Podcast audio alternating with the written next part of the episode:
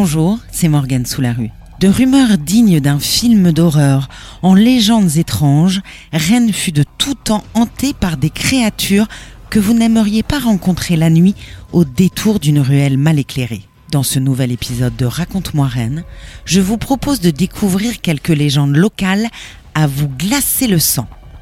Vous croiserez un sorcier, un zombie, un loup-garou, sans oublier quelques gentils lutins.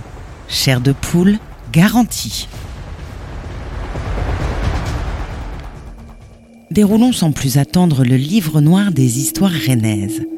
Peu importe que les faits soient avérés ou non, les légendes dont je vais vous parler sont bel et bien réelles et elles empêchaient autrefois les rennais crédules de dormir sur leurs deux oreilles. Pour la toute première, remontons en 1642. Mathurin Trullier est un abbé fougeré de 34 ans qui a bel et bien existé. Il ne va pas tarder à défrayer la chronique non sans avoir au préalable effrayé ses contemporains.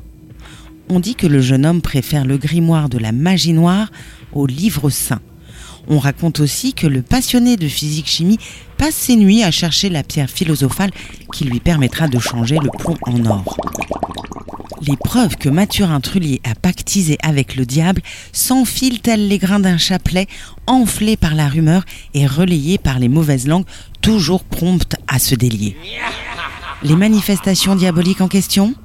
Le soir de Noël, au cœur de l'hiver, l'abbé aurait servi à ses convives des cerises rouges de plaisir ramassées dans l'arbre de son jardin. Diablerie Il aurait ensuite fait pleuvoir de l'encre sur des dames trop coquettes à son goût. Pour finir, le Fougeret et un ami auraient parcouru en volant, rien que ça, les 50 km séparant Rennes de Fougères afin d'assister à l'office de Saint-Melaine. La foi donne des ailes. Ce mode de covoiturage pour le moins original va lui être fatal. Mathurin Trullier est arrêté, son appartement perquisitionné. Des documents griffonnés de signes étranges sont saisis et un médecin se met en quête de déceler la marque du démon sur le corps de l'accusé. Le verdict est sans appel. La cour déclare le dit Trullier, prêtre, atteint et convaincu du crime de lèse-majesté divine, d'avoir usé d'arts magiques, de sortilèges, abusé de son caractère de prêtrise pour l'exécution de ses maléfices. Le prêtre est brûlé sur le bûcher, place des Lys, le 19 janvier 1643. À peine remise de ce sombre récit de sorcier, vos oreilles d'auditeurs auront peut-être du mal à avaler l'histoire de zombies et de cadavres esquis qui va suivre. Nous sommes à l'aube du 19e siècle, dans les travées de l'hôpital Saint-Yves. Une religieuse fait comme chaque matin la tournée des lits et constate que le corps d'un ouvrier, arrivé quelques jours plus tôt, est tout ce qu'il y a de plus raide. Le cadavre du pauvre diable est alors acheminé en corbillard au cimetière de la Paillette, rue de Paulieu, puis jeté dans une fosse commune parmi les autres indigents. L'histoire devrait s'arrêter là, mais il faut croire que notre ouvrier n'est pas plus pressé de redevenir poussière que de reposer en paix. La nuit tombée, le mort-vivant a la mauvaise surprise de se réveiller au milieu des cadavres enchevêtrés, éclairés par la lumière blafarde de la lune et surpris par le balai des insectes nécrophages. Le repos éternel étant remis à plus tard, l'ancien pensionnaire de la dernière demeure parvient à ramper, à moitié nu et encore malade, jusqu'à son domicile de la rue Nantaise. Au même moment, son épouse à peine veuve cherche en vain le sommeil au milieu de ses tourments. Il n'est pas difficile d'imaginer sa réaction quand elle tombe nez à nez avec le fantôme de son mari frappant à la porte. D'abord l'incrédulité, puis la peur panique, et enfin la joie d'avoir retrouvé son mari, ectoplasme ou non. Les voisins viennent en nombre pour attester le miracle, et l'ouvrier revenu à la vie gagne le surnom de baptême de Père la paillette. Il faut croire qu'un petit bain de terre est parfois riche de vertus miraculeuses, puisque l'ancien mort vivra encore 40 ans avant de retourner pour de bon cette fois, six pieds sous terre. Voici maintenant une histoire d'animaux fantastiques à faire pâlir Jabalud de jalousie et à ravir les inconditionnels de Norbert Dragono. Redescendons le cours du temps jusqu'au XIIIe siècle et plongeons dans les eaux troubles de la Vilaine au niveau de l'actuel jardin de la Confluence. Plusieurs siècles avant la célèbre fable de La Fontaine, un crapaud trois fois plus gros qu'une vache et trois fois plus fort qu'un bœuf y aurait semé la terreur. La légende raconte que son dos luisait d'un venin mortel et que le monstre vert aux palmes fatales dévorait tous ceux qui se trouvaient dans les parages. Réel ou non, le crapaud diabolique vint en tout cas contrarier le projet de canal entre Rennes et Saint-Malo de Louis IX, le roi de l'époque. Mais pas question de renoncer. En guise de talisman contre le monstre, le souverain fait ériger un calvaire non loin des marais, à l'endroit exact de l'actuelle croix de la mission, square Hyacinthe Lorette un répulsif pour le moins efficace, puisqu'on ne revit plus jamais l'ombre menaçante du géant vert. Et ce serpent géant sifflant au-dessus de nos têtes, pour qui est-il? Pour les Rennais qui vivaient au XIe siècle. Ce reptile habitait, disait-on, au fond d'un gouffre et renversait tout sur son passage en allant se désaltérer dans la Vilaine. Le basilic maléfique aurait régné longtemps si un chevalier sans peur n'était passé par là pour le faire trépasser avant de repartir humblement en taisant son exploit héroïque. Persuadés que leur sauveur n'était autre que Saint Georges, l'ennemi des dragons, les Rennais édifient une abbaye à l'endroit où l'hydre monstrueux a été terrassé.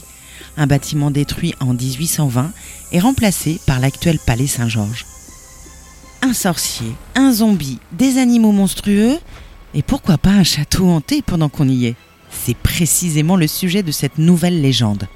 Direction la rue de Fougères, à l'endroit où se dressait jadis le château de Morpas, remplacé par un immeuble en 1967.